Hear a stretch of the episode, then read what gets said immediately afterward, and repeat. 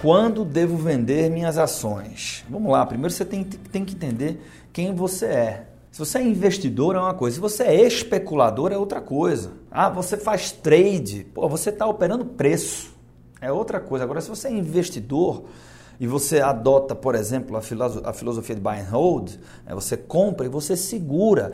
Em teoria, você deveria ficar com as ações e ser proprietário da empresa pelo resto da sua vida, até que mude a sua estratégia, chegar lá na frente e diga o seguinte, eu vou começar agora a desfrutar e tal. E se tudo der certo, você vai se aposentar com ações através dos dividendos.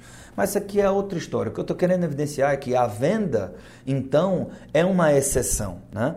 Então, agora, quando que você vende? Né? Primeira coisa, para que você venda sabendo o que você está fazendo, você deveria ter um, funda, um, um, método, né?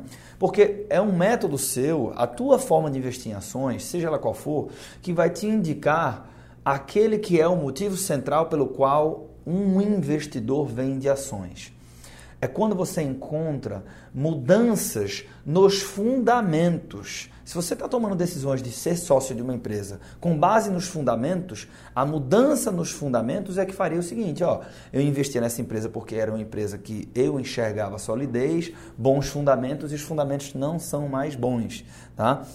Então você tem que olhar para os fundamentos. Sobre método e sobre venda de, de ações, é, por que, que é importante? Né? Mais um motivo pelo qual é importante você ter um método. Porque talvez, mesmo com bons fundamentos, você, por exemplo, tope vender uma companhia que sempre teve um índice preço-lucro de 10, de 12, mas sem qualquer anormalidade no lucro, atinja um preço-lucro de 35, só a base da euforia.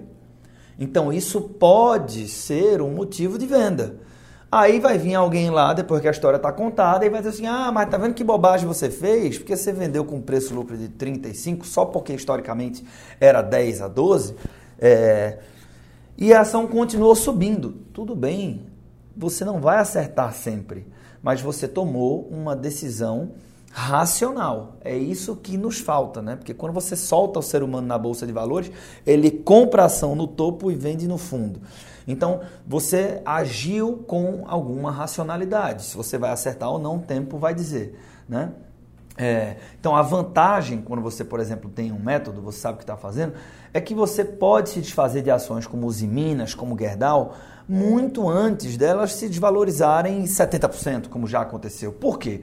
Porque essas empresas passaram pelo menos cinco ou seis semestres, vários trimestres, indicando minha performance está tá piorando, minha performance está piorando, minhas margens estão deteriorando. Estava tudo lá, tá?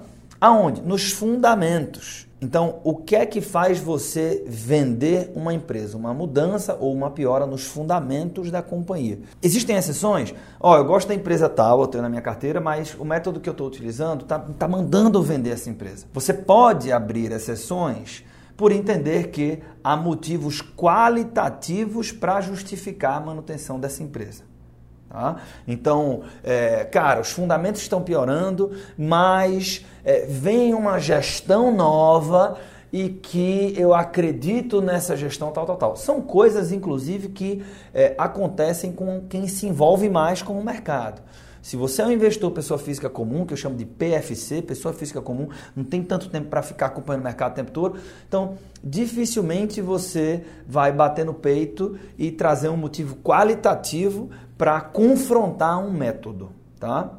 É, e, e, e tem, tem, um outro motivo também, você poderia abrir exceção, tá? É que tem que ter muito cuidado né? mas pode ser um motivo.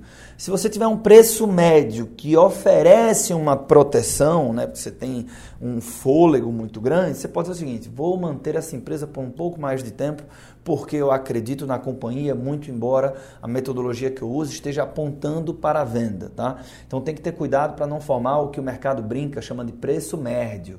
Então, é, é legal você formar preço médio menor quando você está falando de uma boa empresa. Boa de acordo com o quê? Com os fundamentos.